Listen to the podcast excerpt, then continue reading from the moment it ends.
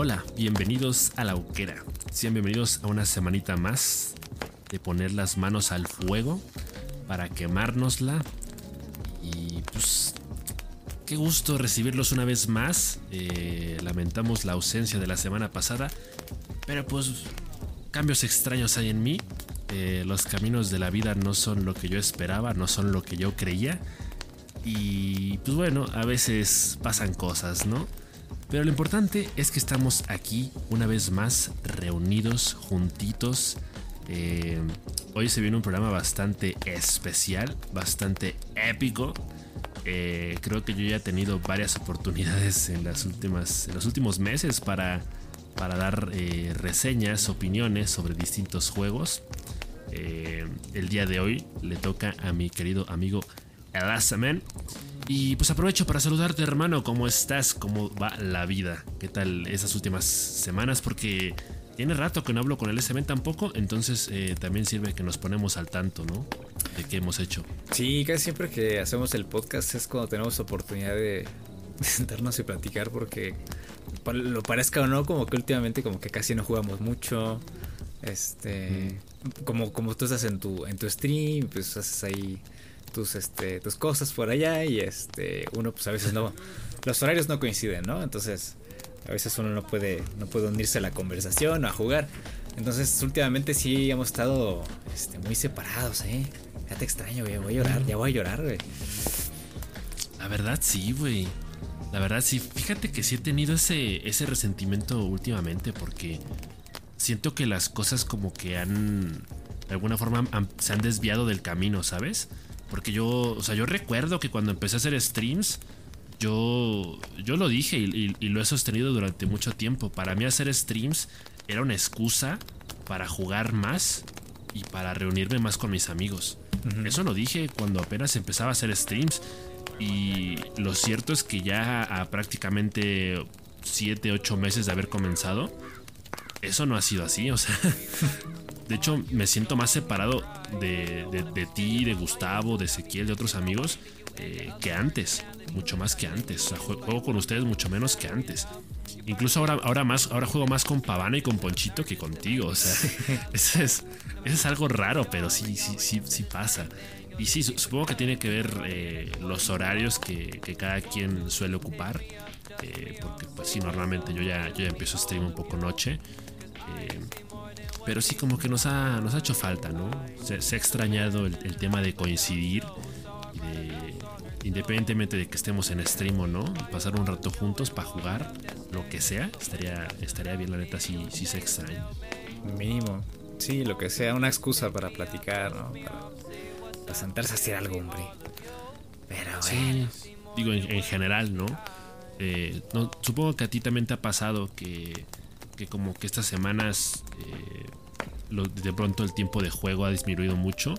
Eh, digo, a mí, en particular como que sí me afectó mucho el... este, hay como una especie de transición, no sé si lo sientes tú así, de que de pronto agosto, septiembre, octubre, noviembre ya se sienten, tienen una, una vibra muy diferente. Porque, bueno, esto lo habíamos anticipado, ¿no? Tuvimos un verano lleno de contenido, lleno de entretenimiento, de eventos deportivos. que la verdad es que durante prácticamente dos meses nos, estuvieron haciendo la vida más, más amena, más alegre. Pero ahora como que ya acabaron esos, esos eventos, estamos en la transición de ya entrar en, los últimos meses del año, donde ya prácticamente no hay ningún evento de este estilo. Eh, como que ya se siente un poco la melancolía, la nostalgia y aparte estaba pensando que ahorita es 13 de agosto, o sea, a estas alturas, si todavía estuviéramos en la universidad, esta apenas sería la segunda o tercera semana de clases. Eh, entonces se siente raro, se siente raro y, esta semana como que para mí ha sido de transición. De que, ok, ya se acabaron los Juegos Olímpicos, que también de pronto estaban siendo como mi excusa para no hacer stream eh, y para no jugar. Entonces como que adaptarme o, reinsertarme al ritmo de vida que tenía antes de los juegos o incluso antes de junio, que fue cuando empezó todo el desmadre. Eh, como que me está costando mucho trabajo. Entonces esta semana, por ejemplo, solo he hecho stream dos días. Y el, miércoles, por ejemplo, tenía, tenía, pensado, tenía la intención de jugar un rato de Fall Guys y luego retomar el Hollow Knight, que lo tengo ya abandonado. Sí. Pero no se pudo, o sea, fueron tres horas de Fall Guys. O sea, me, pasó el tiempo volando, jugando con Ponchito y con Pavana. Y, de pronto como que no he jugado mucho. ¿Ha sido tu caso? ¿Tú también lo, lo sientes más o menos así? Eh, creo que es un, momento en el año en el que al menos yo busco un poco de descanso. De hecho, por eso mismo jugué este juego del que voy a hablar al día de hoy. Porque ya estaba cansado de los Souls. Ya llevaba mucho tiempo jugando eh, Bloodborne. Eh, y, y, estando, pues sí, regularmente jugando videojuegos. Porque esa es la verdad. O sea, yo nunca paro de jugar videojuegos. Eh, si, si, llego a parar de jugar y este llamen una ambulancia porque me estoy muriendo o algo. Entonces, la verdad sí, sí, sí, sí jugando. O sea, si no juego este un juego principal, tengo, tengo el Genshin. O estoy jugando este. Yo qué sé, ¿no? Si se me antoja un Rocket League, estoy jugando un Rocket League. Entonces, yo nunca paro de jugar, pero honestamente, esta época del año es la época baja de juego. Eh, y es por eso que que, me la he estado pasando con un juego de un solo jugador, lineal, una historia lineal. Y, ya está. Ya, ya, no, ya no me gusta pensar en más. O sea, ya la verdad, eh, ahorita como que estoy tratando de apagar mi cerebro, de descansar. Eh, para después, este, pues, no sé, volver con un, eh, una capacidad psicológica suficiente y, fuerte para volver a jugar, por ejemplo, de las of Us 2, ¿no? Que ya le traigo ganas otra vez, que ya tiene pues, un año casi que no lo juego. Entonces, este, pues sí, creo que creo que coincido en esa parte. Sí, sí, es, se siente raro porque, pues sí, no, el, tiempo es una construcción del ser humano, pero como que el, tema calendario sí nos pega, ¿eh? Sí, sí. pega mucho en, el estado emocional de que ya se va a acabar el año, o sea, ya, ya se sienta a la vuelta de la esquina, güey, o sea, ¿qué falta? O sea, eh, el 15 de septiembre, Día de Muertos, Navidad, ya. Ya está. Entonces, eh, fíjate que sí, como que hay un, hay un declive ¿no? E-, emocional en todos los sentidos, en todos los ámbitos, como que hay un punto del año en el que no sientes ganas de nada en particular. Entonces, eh, creo que en, en, mi caso concreto, como que ha coincidido que de pronto eh, igual ya, ya pasé como por... al menos siento que ya pasé como por lo más drástico del año, ¿no? En, términos de, videojuegos, digo, bueno, ya cabe el Shadow, ya cabe el, Super Mario Odyssey, como que ya voy en, ya voy en bajada, y honestamente ya lo que, lo que sigue en adelante ya no me preocupa tanto, como lo que quizá me hubiera preocupado al principio del año. Sí. Entonces es, es curioso, pero bueno, ese men yo digo que ya vayamos entrando en materia, porque imagino que hay, hay mucha telita que cortar. Va a haber mucho rollo del bueno. Porque como tú dices, ya, yo creo que ya llegaste a un punto donde te saciaste de, juegos como Dark Souls o Bloodborne. Y pues de pronto eh, tuviste la oportunidad de esta semanita probar el A Plague Tale Innocence. Que by the way eh, sigue, sigue gratis en, en Epic. No, ya no. O ya fue, ya no. Ya fue. Para los que lo descargaron, para, para los que sí lo alcanzaron a descargar, felicidades. Yo sí lo descargué, no lo he jugado. Eh, yo la verdad solo vi el tráiler. Entonces tengo muchas dudas de este juego. Prácticamente no sé nada. Entonces, eh, pues ahora sí que te voy a ceder el micrófono a ti. Para que, para que te dejes ir como gorda en tobogán. Para que digas todo lo que quieras decir de este, de este juego y a ver, y a ver si, si me llama más la atención de lo que de por sí ya me llama en este momento. Pues sí. Pues miren, chavos, básicamente eh, hoy les vengo a hablar de A Plague Tale Innocence, un juego al que ya le tenía muchísimas ganas desde hace eh, un par de años, ¿no? Que salió este juego. Me parece salió en 2019. y este, esta historia cuenta, bueno, este juego cuenta la historia de Amicia y Hugo, Ah, que son miembros de una familia acomodada, ¿no? Llamada los The Rune. Entonces esta familia está ubicada en Francia, el juego se desarrolla en la Francia eh, de la Santa Inquisición, Y eh, al principio del juego estamos con nuestro padre, estamos cazando. El juego te va enseñando, por supuesto, las mecánicas a través de, de, la casa con tu padre, ¿no? Vas aprendiendo a usar la onda y todo esto. Pero bueno, primero entremos en contexto, ¿no? Y encuentras una plaga. Eh, encuentran un hoyo, un hoyo misterioso en medio del bosque. Eh, cubierto como hecho por huesos carne y, y cosas chamuscadas. Entonces al llegar ahí eh, vas con tu perrito, por supuesto, eh, el perro empieza a ladrar. El perro es el que te guía a ese, a ese, hoyo porque es el que empieza a sentir las cosas, las vibras raras, ¿no? Ya sabes que los perros eh, son sensibles a, a muchas cosas, ¿no?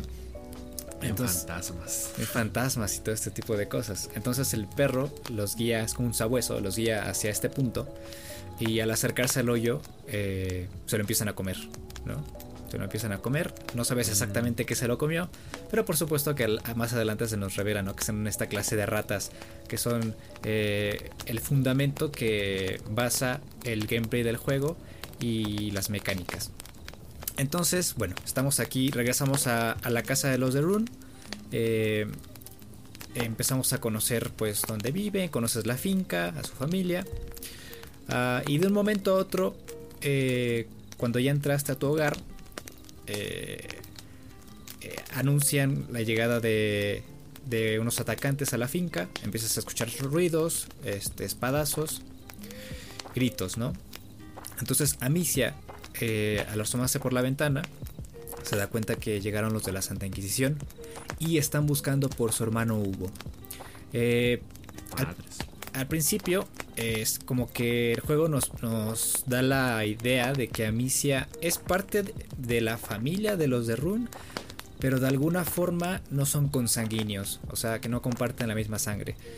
Entonces, eh, y también nos dan la idea de como que Amicia está como que es punto y aparte de la familia de Rune, aunque sí es una de Rune.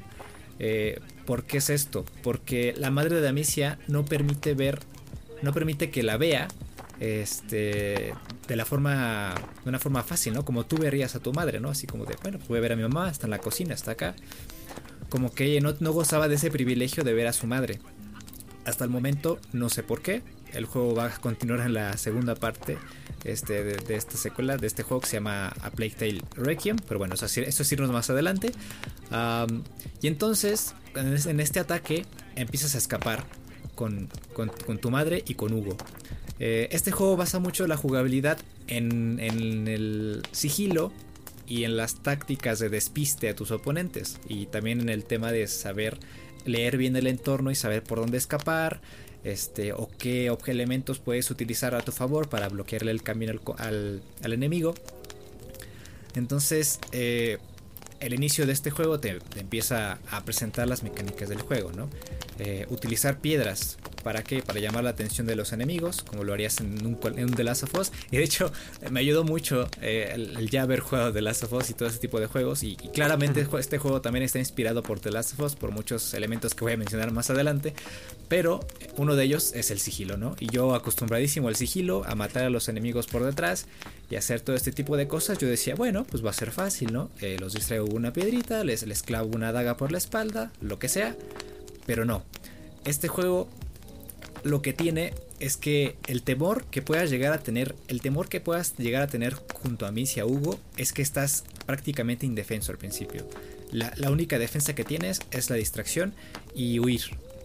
Entonces eh, te empiezan a, meter a, a, verte inmerso en este mundo que te oprime, que, que es este es muy sanguinario, que no tiene piedad entonces empiezas a sentirte pequeñito como Hugo y, Amicia entre que estás en medio de la Santa Inquisición, que están persiguiendo a tu familia, que están buscando a tu hermano y además que estás en medio de una plaga. Entonces, eh, todas esas sensaciones las proyectan muy bien, empiezas a conectar muy bien con los personajes, con Amicia y con Hugo.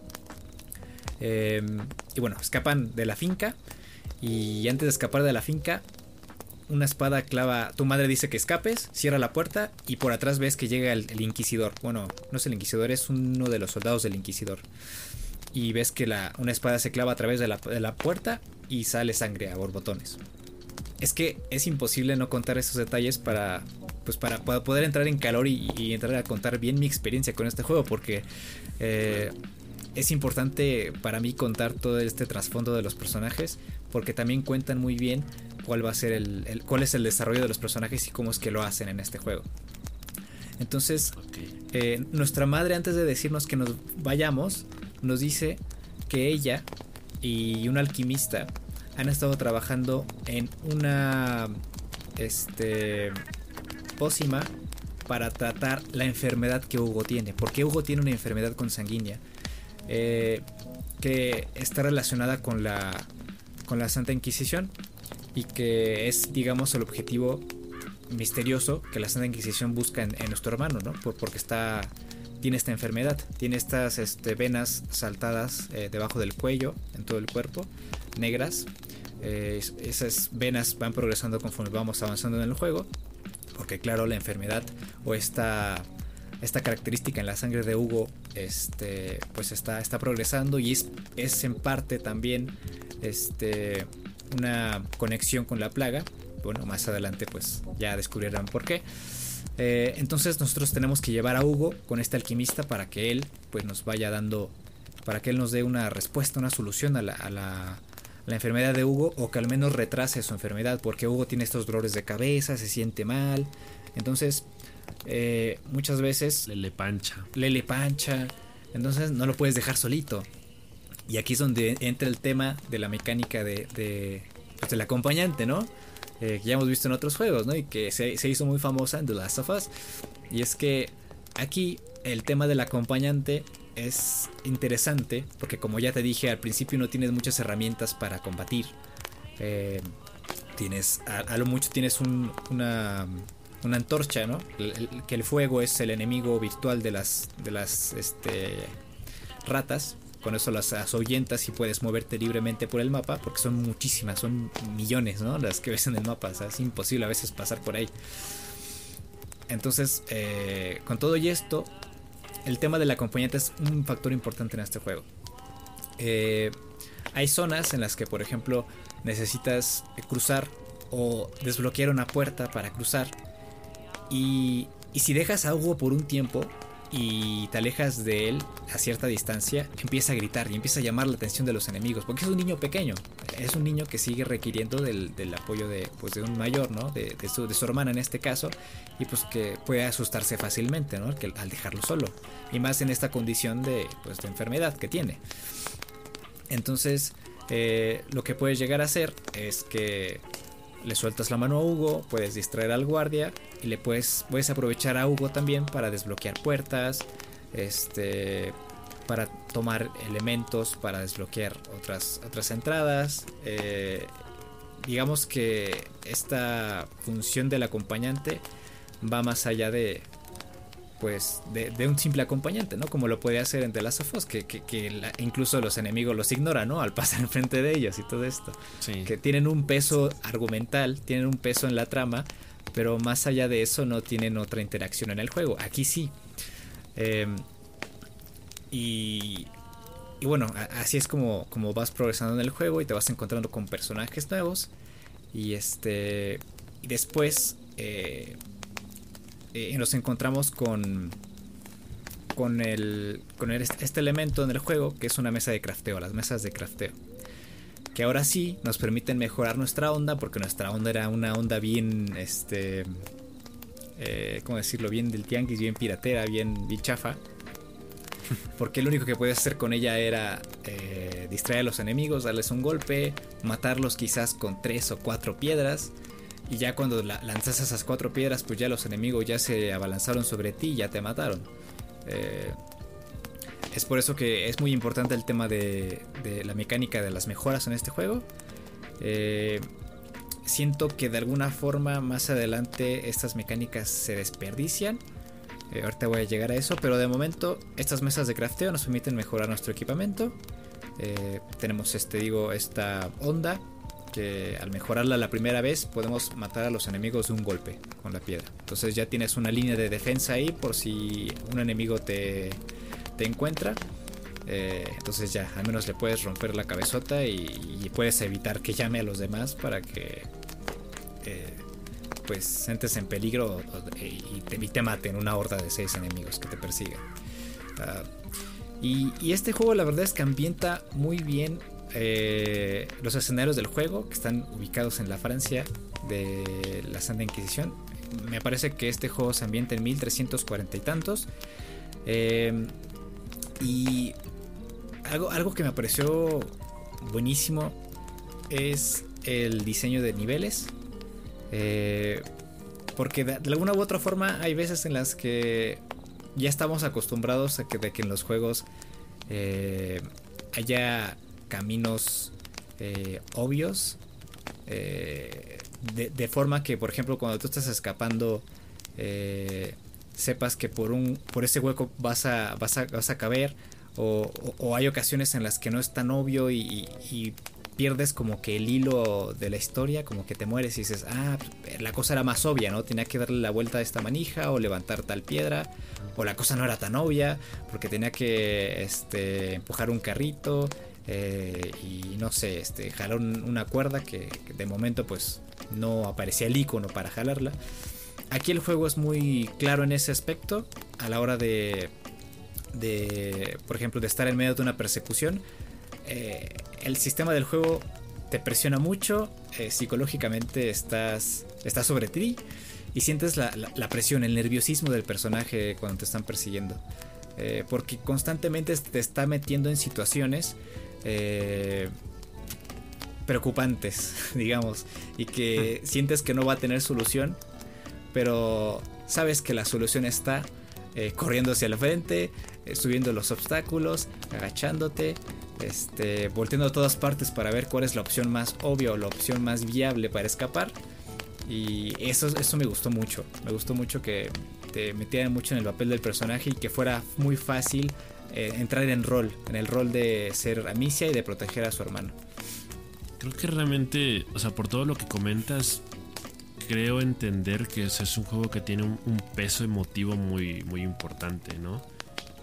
Sí creo que se vuelve muy atractivo un juego cuando sus mecánicas están justificadas. Porque hay muchos juegos que, que siempre tienen esta arma de dos, de, dos, de dos filos, ¿no? De que precisamente lo que tú comentas, ¿no? Cuando, cuando tienes la responsabilidad sobre un personaje que sirve como acompañante, pero este acompañante a veces te estorba o no tiene un, un, fin muy claro, al menos de, primera vista, como que siempre pasa que, te desespera un poco, ¿no? Y incluso hasta se vuelve contraproducente porque no, no te nace el querer protegerlo como tal. Cuando, cuando un juego procura que sus mecánicas giren alrededor de la, de la narrativa, yo creo que ahí ya, ya tienes una fuerte estructura, ¿no? O sea, es, un buen, buen punto de, de inicio porque te estás asegurando de, que, de que nada pase porque sí, de que nada pase de a gratis. Entonces, eso es interesante porque eh, sí me da la impresión de que es un juego que no aborda o que no profundiza mucho en sus mecánicas, por lo que comentaste ahorita de que sientes que se desperdician en determinado punto. Eh, entonces, creo que es bastante positivo que, que el juego plantee que realmente te preocupes por el personaje secundario que cuidas, ¿no? Porque de pronto, por ejemplo, también recuerdo en The Last of Us muchas veces que, había estas ocasiones en las que los los este los ¿cómo se llaman los zombies? Los chasqueadores. Los chasqueadores, los chasqueadores o los corredores agarraban a, por ejemplo, controlando a, a Joel agarraban a Ellie o, viceversa, ¿no? Eh, a otros personajes secundarios como Henry o Sam. Sí. Eh, y ahí como aparecía la barrita de vida, ¿no? De que se les estaba bajando. Ah, esto ocurre también aquí. Cuando los dejas solos. Exacto. Sí. Ándale, pero a eso me refiero. Sí, sí, que no se siente igual. Porque eh, como a veces Digo, depende de cada quien en realidad, ¿no? ya, es una cuestión muy personal, pero pero a veces, insisto, como que no te nace rescatarlos, como que te pesa que los estén matando. Sí, Como de, espérate, güey, encima de que me están chingando a mí, te tengo que salvar a ti. Y ahí, siempre hay como un factor que, distrae y que no termina de conectar bien con las, con las emociones. Eh, yo viendo el tráiler, pues sí pude apreciar que es un juego que está muy bien ambientado y, por la, estructura de los niveles, pues sí, se, me da la impresión de que, de que es un juego con emociones fuertes, ¿no? O sea, de que, de que sí, sí tiene bien definida la línea, ¿no? Sí. Entonces, pues eso creo que es bastante positivo. Sí, de hecho es un juego estructurado por capítulos, al igual que muchos de los juegos de Naughty Dog. Ah, es un juego muy, muy lineal. Eh, y eso, es, esa, esa, situación que me la hayan dejado clara me gustó mucho porque esta clase de juegos me encantan. Uh, ya te decía, ¿no? Para también para descansar, para disfrutar de una buena historia. El juego no es tan complicado. Eh, claro, ¿no? Ya, ya después de pasarte el Bloodborne en Dark Souls, ningún juego es complicado ya. Sí. Em, claro. Entonces, eh, y, más allá de sus personajes y, del contexto de, de, la historia, me encanta me encanta que el juego sea crudo, eh, que las muertes sean crudas, que los escenarios representen esa falta de esperanza que puedan llegar a tener los personajes, porque hay una parte en la que te encuentras con un terreno repleto de soldados eh, muertos en batalla, cientos, cientos de cuerpos apilados, hay una parte en la que Amicia le dice a, Hugo, ah no, Hugo le dice a Amicia, de verdad tenemos que pasar sobre ellos, tenemos que pisarlos. Y Amicia dice, no hay otra, ¿no? tenemos que cruzar el campo. Eh, y, es donde empiezas a encontrar igual esta, este aspecto de humanidad en los personajes y es como empiezas a conectar con ellos. Eh, Hugo es un personaje que en lo particular siento que es, es un personaje importante en la historia, a pesar de que la mayoría de los juegos sean personaje eh, coprotagonista o protagonista, eh, pero no eres tú, ¿no? No eres tú quien lo maneja. Eh, no al menos, al menos al principio, ¿no? Pero siento que es un, acompañante que aporta mucho al desarrollo narrativo de la historia. Porque, por ejemplo, hay momentos en los que en cada nivel hay una flor escondida en el mapa, o no tan escondida, una flor este, específica en el mapa y que esa flor tiene una característica porque tiene un nombre y tiene eh, una descripción. Y esta descripción Hugo la obtiene porque ese conocimiento lo obtuvo al, eh, pues al, pasar tiempo con su madre, porque su madre gustaba mucho de las plantas. Y, este, y le enseñó mucho conocimiento acerca de plantas herbáceas, este, plantas curativas, flores. Y entonces Hugo al encontrar estas plantas como que enlaza esa, ese sentimiento que él supone tú tienes en la cabeza o que refleja eh, los sentimientos que hemos tenido durante el nivel. Que, aunque el problema fuera muy enorme, este, pues que a mí se no se rindiera. Algo así. Cosas, cosas de ese estilo, ¿no? No, específicamente esa, ¿no? Ah, y entonces el personaje pues empieza a conectar mucho con, con Amicia, te empiezas a encariñar demasiado con el niño. Em, y no llega a ser molesto de ninguna manera. Entonces, eh, yo por eso también siento mucha conexión con ambos personajes. Em, creo que sí, este, juego se inspiró muchísimo en, muchos juegos, eh, en concreto con The Last of Us. Eh, incluso la segunda parte de The Last of Us, estoy ahí casi seguro que se inspiró en algunos aspectos de este juego. Eh, como por ejemplo hay, hay, hay unas partes en las que exploras un bosque nebloso. La iluminación, los colores, los personajes con las antorchas en la mano son lo mismo que los serafitas en, la parte 2 de The Last of Us. La misma wea. De hecho tomé una, captura de pantalla que te voy a enviar. Eh, la misma madre. Y, incluso la música. La música. Quiero que cuando juegues ese juego, este, pongas mucha atención en esa parte y en la música. Eh, los sonidos de las cuerdas eh, como que raspadas, como, como flojas y, y, oscuras que llegas a escuchar en esos eh, bosques con serafitas. Eh, son muy similares, pero muy muy similares cuando nos adentramos en los bosques en este juego. entonces, son ese tipo de cosas como las que me empiezan a, me emocionaron, la verdad. O sea, son cosas que, te emocionan, ¿no? Porque empiezas a encontrar conexiones entre ambos juegos, empiezas a entrar incluso referencias. A lo largo del juego me encontré un montón de referencias de The Last of Us, de verdad. Mecánicas de, por ejemplo, a, la hora de cruzar una, un segmento, los dos personajes, o bueno, en este caso son tres porque te está acompañando una chica que es una clase de, de este, como que busca objetos entre los muertos, eh, saqueadora. Eh, y tienen que cruzar un puente y ambos tienen que girar la manivela de un lado y del otro. Lo mismo que pasa en la, en la planta hidroeléctrica de Tommy con Ellie y Joel, que tienen que girar al mismo tiempo las palancas para que se pase el agua y se bloquee el, digo, para que se abra el paso y puedan cruzar. Y así con varias, o sea, con varias. De verdad, es, es, increíble la, la, inspiración que llegaron a tomar de ese juego. Y es por eso que también es, es uno de mis juegos favoritos de toda la vida, porque es un juego que, que inspiró a muchos, muchos estudios y a muchas otras personas a, pues, hacer esta, clase de cambios que empiezan a crear esta clase de juegos muy inmersivos con personajes y muy vivos, muy presentes que, pues que te llenan la cabeza de, de las mismas cosas que ellos tienen en, su cabeza, las mismas preocupaciones las reflejan, los mismos sentimientos los, reflejan. Y yo creo que eso es muy un, un elemento muy rescatable de este, este juego que incluso a pesar de ser un doble A o sea, no, no, no es un triple A, no es un juego que llega a tener la calidad de un triple A. Ah, de hecho, e, es uno de los elementos sorpresa de este estudio, Asobo, que me parecía que antes hacía como que... Eh, como que trabajaba para otros estudios para complementar sus, sus, trabajos, ¿no? O sea, como que les ayudaban, era un estudio de apoyo. Y este fue su primer proyecto en solitario, este A Plague Tale Innocence. Y, y es impresionante lo que hicieron con la poca cantidad de gente que tienen en el estudio, de las limitaciones que llegaban a tener.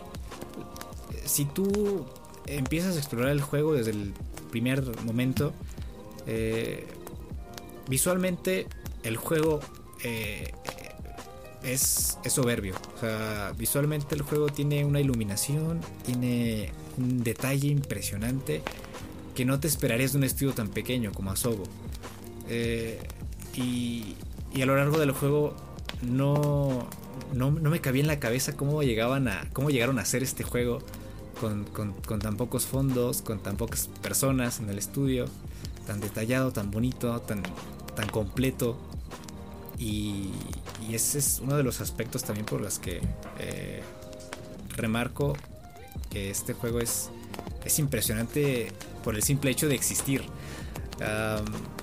este es el tipo de juegos que al final de cuentas siempre son como eh, ese destello de esperanza, ¿no? De que e, esa certeza de que todavía es posible hacer buenos juegos y como tú remarcas, ¿no? El, hecho de que se hagan buenos juegos sin tanto presupuesto o, sin que vengan de una empresa ya mundialmente conocida con una reputación eh, inconfundible, ¿no?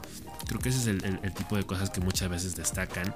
Eh, y al final de cuentas es un hecho que nosotros también ya nos hemos ido, nos hemos ido forjando un gusto específico, ¿no? Creo que eh, tendemos a, a, dejarnos llevar justamente por este tipo de historias, como que... Eh, porque yo siempre lo he dicho, ¿no? para mí como que mi, vida gamer como tal, que digo, el tema de las etiquetas siempre está de más, pero siempre he dicho que fue más o menos por allá del 2014-2015 cuando eh, finalmente empecé a jugar juegos diferentes porque yo pasé por una, época oscura, una etapa un poco vergonzosa diría entre 2008-2013 que literalmente para mí solo, era jugar FIFA y si acaso juegos de carreras o juegos de peleas y luego en 2014, como que a partir de que empecé a conocer juegos como The Last of Us o Uncharted, como que también se empezó a definir mis gustos por los videojuegos. Entonces, eh, creo que en los últimos años se ha quedado muy marcada la idea de que tengo una, una enorme debilidad por los juegos que plantean estos escenarios desolados, en donde la soledad es como una, es un protagonista más de, de la historia la falta de esperanza, ¿no?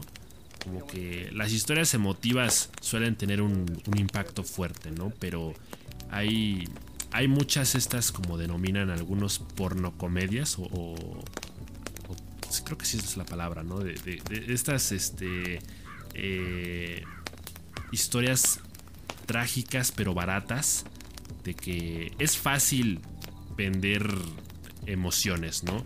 Es, fácil eh, poner eh, una historia triste como punto de partida y, muchas veces como que se apela a la lágrima fácil. Eh, pero a mí me parece, por lo que comentas, que A Plague Tale no es precisamente un juego que se vaya por el lado fácil, ¿no? Y, creo que lo que realmente llama la atención del juego es que tiene un apartado que complementa muy bien la historia, ¿no? El apartado visual, el apartado de las mecánicas del juego o de las físicas. Creo que cuando uno encuentra un juego así, hay que realmente apreciarlo, jugarlo y no soltarlo realmente, porque eh, con todo lo que tú ya dijiste, yo ya lo descargué. Eh, probablemente no lo voy a jugar pronto porque todavía tengo que despejar un poquito mi, mi lista de juegos pendientes. Sí. Pero sí me gustaría jugarlo pronto porque pues sí, parece un momento ideal para hacerlo, ¿no? Justamente por lo que estábamos comentando al principio del podcast, del tema de si la melancolía o de si ya vamos de, bajada o de si sentimos que el año ya se nos escapa de las manos. Eh, de pronto cuando te, cuando te encuentras con este tipo de historias emotivas que, que tienen un impacto realmente fuerte en ti, que realmente te, te hacen apreciar cada apartado del juego, y, sobre todo en tu caso particular, porque si tú sí tienes un montón de referencias, ¿no? Eh, e, es, es, casi una obviedad decir que cualquier juego que, de pronto eh, tenga eh, similitudes con The Last of Us en cualquier apartado que, sea, va a significar algo más para ti que la mayoría de los que, de los que juegas, porque para ti The Last of Us es punto y aparte, ¿no? Entonces de pronto encontrar un, un juego que, que, toma como base juego favorito y que lo hace bien, o sea que no nada más es imitar por imitar o, tratar de, abordar una idea que ya se ha tocado previamente, eh, creo que ahí es cuando realmente destaca. Eh, entonces, pues, me parece muy acertada tu, valoración del juego. Faltaría que yo, que yo lo probara en algún momento. Pero, pero suena muy, muy completo. ¿eh? la, verdad es que aplausos, ¿no? Palmas, como diría el Daniel Cósmico. Porque cuando un juego, cuando un estudio, insisto, eh, de bajo perfil, entre comillas, ¿no? Que no tiene tanto dinero, hace algo bien, yo creo que ahí es donde realmente está la, esencia, ¿no? La, magia de los videojuegos. Porque no cualquier estudio, incluso con millones de dólares, no siempre puedes hacer un buen juego. Entonces, eh, aquí, aquí es realmente algo bárbaro. Sí. Sí, bueno, de hecho, igual quiero comentar sus peros, los peros que tengo con este juego. Que te decía, ¿no? Que tiene que ver con las mecánicas a la larga. A la larga, con la onda tenemos muchísimos este, proyectiles. Unos nos ayudan a, a alejar a las ratas. Porque te digo, las ratas son el principal problema a lo largo de la historia evitarlas, ¿no? Cruzar, eh, por ejemplo, encender eh, llamas para que las ratas se dispersen y tú puedas cruzar. Es un juego que te pone a pensar muchísimo. Es un juego que se basa mucho en los puzzles, ¿no? La exploración, en observar. Entonces eh, te, te, proporcionan estas mejoras a la onda, ¿no? Que son mejoras que van mucho de la mano de la alquimia de Lucas, que es otro personaje, que es el aprendiz de este otro alquimista, ¿no? Que te decía que, que ibas a buscar para que pues pudieran ayudar a Hugo.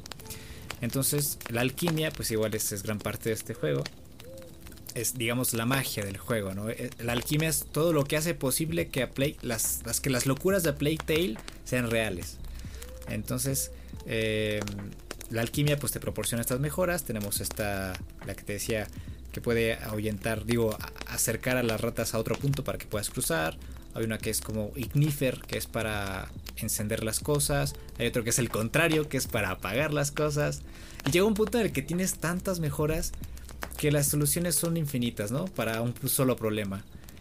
Entonces, la verdad, no me encanta esa parte porque me gusta que me pongan a pensar, que me digan, a ver, ¿cómo es que tengo que solucionar este problema, no? ¿Cuáles son los pasos que tengo que seguir? Ponme a pensar, ponme a, eh, ponme la difícil, porque si yo tengo muchas herramientas y muchas formas de solucionar el problema, eh, y de incluso unas más simplonas que otras, siento que pierdo la experiencia de haber resuelto el, rompecabezas de la forma correcta y de, obtener un placer de ello, ¿no? O sea, sentirme feliz por haber este, resuelto ese, ese puzzle. Y, creo que eso se pierde rumbo al final del juego, porque tienes tantas herramientas, tienes tantas cosas, y más una persona como yo que le encanta lutear, que le encanta explorar, ¿no? Si es una persona que, que, gusta de explorar y todo esto, casi casi a la mitad del juego, o tres cuartos del juego, ya vas a casi eh, completar todas las mejoras de las armas, ¿no? Y de los objetos que, el personaje tiene. Entonces, eh, esa es la pega que tengo con este juego, y quizás hay algunos... Eh, aspectos que tienen que ver con algunos, algunos otros personajes y algunos eh, eventos eh, específicos, pero no quiero entrar en detalles porque de verdad quiero que lo juegues. entonces, pues ya está. esas serían las pegas que tengo, pero en general el juego es, pues es una locura. Eh, el tema de que todo el tiempo sea sigilo, sigilo, sigilo, o la mayoría, que sea sigilo, sigilo, sigilo, este, persecución. es genera una buena presión en tu pecho y, y este la pasas bien sufriendo, ¿no? Entre comillas. Pues ahí quedó. Ahí estuvo la épica reseña, opinión, eh, impresiones, sensaciones por parte del S-Man sobre A Plague Tale Innocence. Y bueno, no, no quisiera entrar en detalles porque no me quiero spoilear, pero por ahí sé que, se vino una secuela, ¿no? Que es la Requiem. Requiem. Entonces, eh, digo, no sé si. No, quiero saber si tiene eh, relación con, la primera pues parte en, términos de narrativa, pero. El, el, tráiler no dice nada, de hecho. Ah, luego, luego que terminé del primer juego, este. Luego, luego me fui a ver el tráiler otra vez. Ah, ah, y el tráiler no te dice mucho más allá de que Amicia y Hugo están vivos, ¿no? En la secuela, ¿no? Que es, algo que puedes eh, comprender al ver el, pues, al verlos ahí, ¿no? Entonces, este, no, no te dice nada, pero yo estoy ahora muy emocionado por la segunda parte que va a salir el próximo año. Y ya estaré yo ahí, este, sobres para, para jugarlo y dar más impresiones. Que yo espero que cambien muchas de estas cosas. Que a veces siento que desperdician igual, igual otras cosas. Eh, una cosa más. Al principio del juego hay, el primer jefe al que te encuentras cuando tienes tu onda es un jefe que tiene una armadura gigantesca, ¿no? Y que para poder derrotarlo tienes que tirarle la armadura. Tienen estas clase de, de, de círculos o como las que tienen las llaves, ¿no? O sea, si me entiendes? Como horquillas que conectan su armadura. Entonces, si tú con la onda le pegas, al darle la espalda le pegas a esas horquillas, le vas tirando la armadura y al final le rompes la cabezota, ¿no? Eh, más adelante en el juego me encontré a otros similares con la misma armadura y dije, ah, pues tengo que hacer lo mismo, ¿no? Le puedo tirar con las horquillas, le puedo tirar la armadura para después matarlo. No, lo único que tienes que hacer es utilizar la, mejora esta de la alquimia, que, que hace es que, que, le tires el casco. O es más, es esa clase de enemigos gigantescos como clase eh, brutes. Eh, son más difíciles de matar. Y la solución que me dieron en ese momento ¿Sabes cuál fue la solución para matar a ese brute en ese momento? Ajá. Un perro candelabro que estaba arriba. Me llevé 15 minutos tratando de matarlo con las muchas opciones que tenía, lanzándole este, una, alquimia que es para que sientan quemazón en el casco y se lo quiten. Eh, para después pegarle con una piedra, no se lo quitaba, le aventaba fuego, no se lo quitaba, le aventaba a las ratas, no, no, no hacía nada. Entonces dije, entonces, ¿cómo lo mato? Después de pensar tanto y observar hacia arriba, vi un perro candelabro. Y dije, ah, no manches, no mames. Tienes que tirarle el candelabro encima. Y esas son las cosas que sí me, me hicieron enojar muchísimo. Pero, pero bueno, dejando a un lado eso, pues me encanta el tema de que les puedes romper, por ejemplo, las, las luces para que las ratas vayan sobre ellos. Este, y empiezan a gritar y a sangrar de una forma horrible. Y eso es, eso es muy bonito. Es como. ¿Te acuerdas de, de Atman? Cuando Atman le da un muñeco horrible a su niña y le dice: es horrible, me encanta. Lo mismo aquí con, el juego, sus mecánicas crudas. Pues sí, pues mira, estamos conscientes de que al final de cuentas ningún juego es perfecto. Sí, no. y, mucho menos aquellos que tampoco eh, presumen de, de, un. Eh, un presupuesto exorbitante para pulir todas esas mecánicas. Yo creo que además tú mencionaste, este es el primer juego que se animan a hacer ellos en individual. Sí. Entonces, para haber sido el primero, yo creo que Buenísimo. Es, es pisar fuerte, ¿no? O sea, es entrar con el pie derecho. Buen debut. Es. Sí. O sea, es gol, gol en debut, o sea, hat trick en el debut. Eh, por ahí una tarjeta amarilla.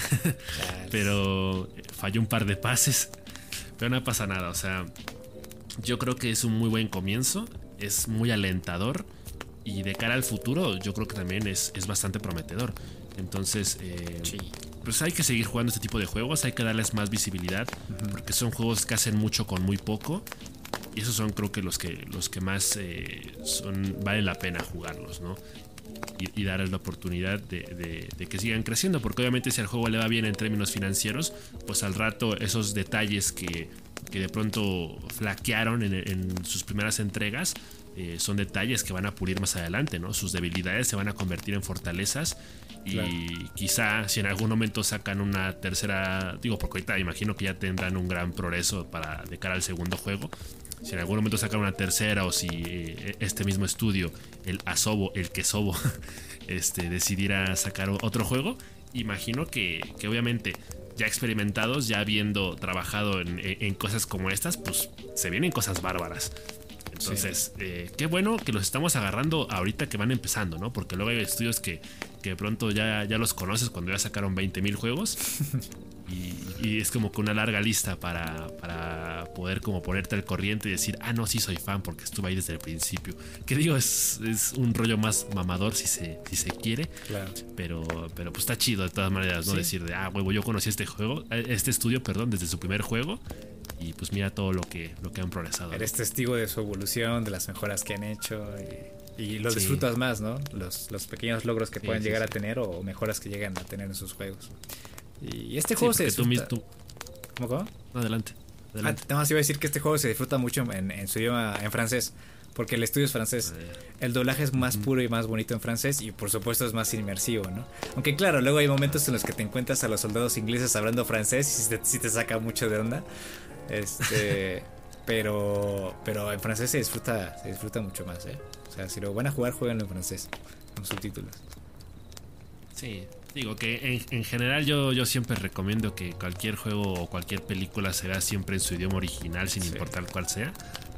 Entonces, eh, yo creo que para este juego en particular, que está muy bien ambientado en, en- en esta Francia medieval y, y que de pronto tiene un gran peso emocional, yo creo que escuchar las voces originales como tal cual lo, lo- lo- lo visionó el, el director, eh, pues yo creo que obviamente va a tener un, un- un golpe, un, un- un impacto mucho más grande.